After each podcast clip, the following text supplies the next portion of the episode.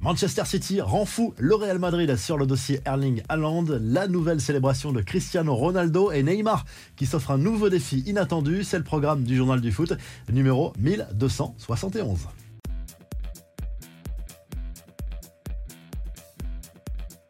France-Irlande ce lundi soir à 20h45. Une rencontre à suivre sur TF1. Deuxième match des éliminatoires de l'Euro 2024 pour les joueurs de Didier Deschamps.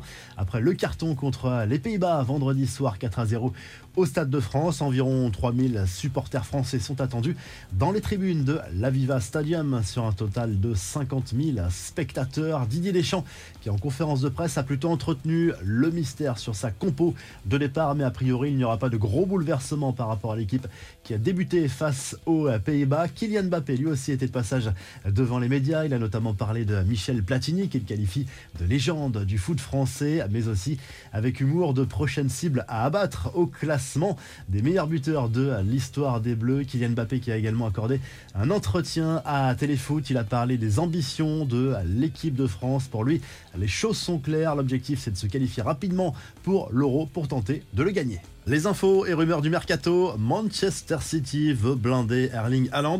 Le buteur norvégien est sous contrat jusqu'en juin 2027, mais le club anglais aimerait le prolonger d'une saison supplémentaire avec une hausse de salaire importante à la clé. Selon le Sun, il pourrait devenir le joueur le mieux payé de Première League en passant de 425 000 à 567 000 euros par semaine.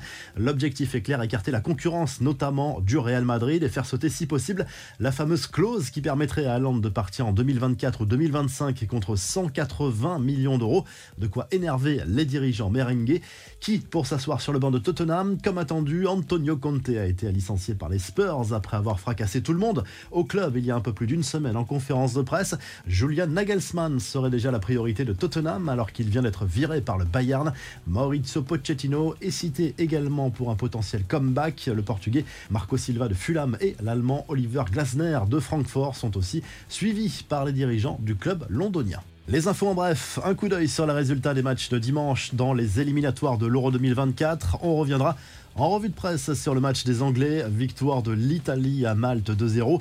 Défaite surprise du Danemark 3-2 au Kazakhstan. Le Portugal a étrié le Luxembourg 6-0 avec un doublé de Cristiano Ronaldo. Le joueur d'Al Nasser en a profité pour lancer une nouvelle célébration, une sorte de combiné entre son mythique Sioux et ses doigts croisés sur la poitrine.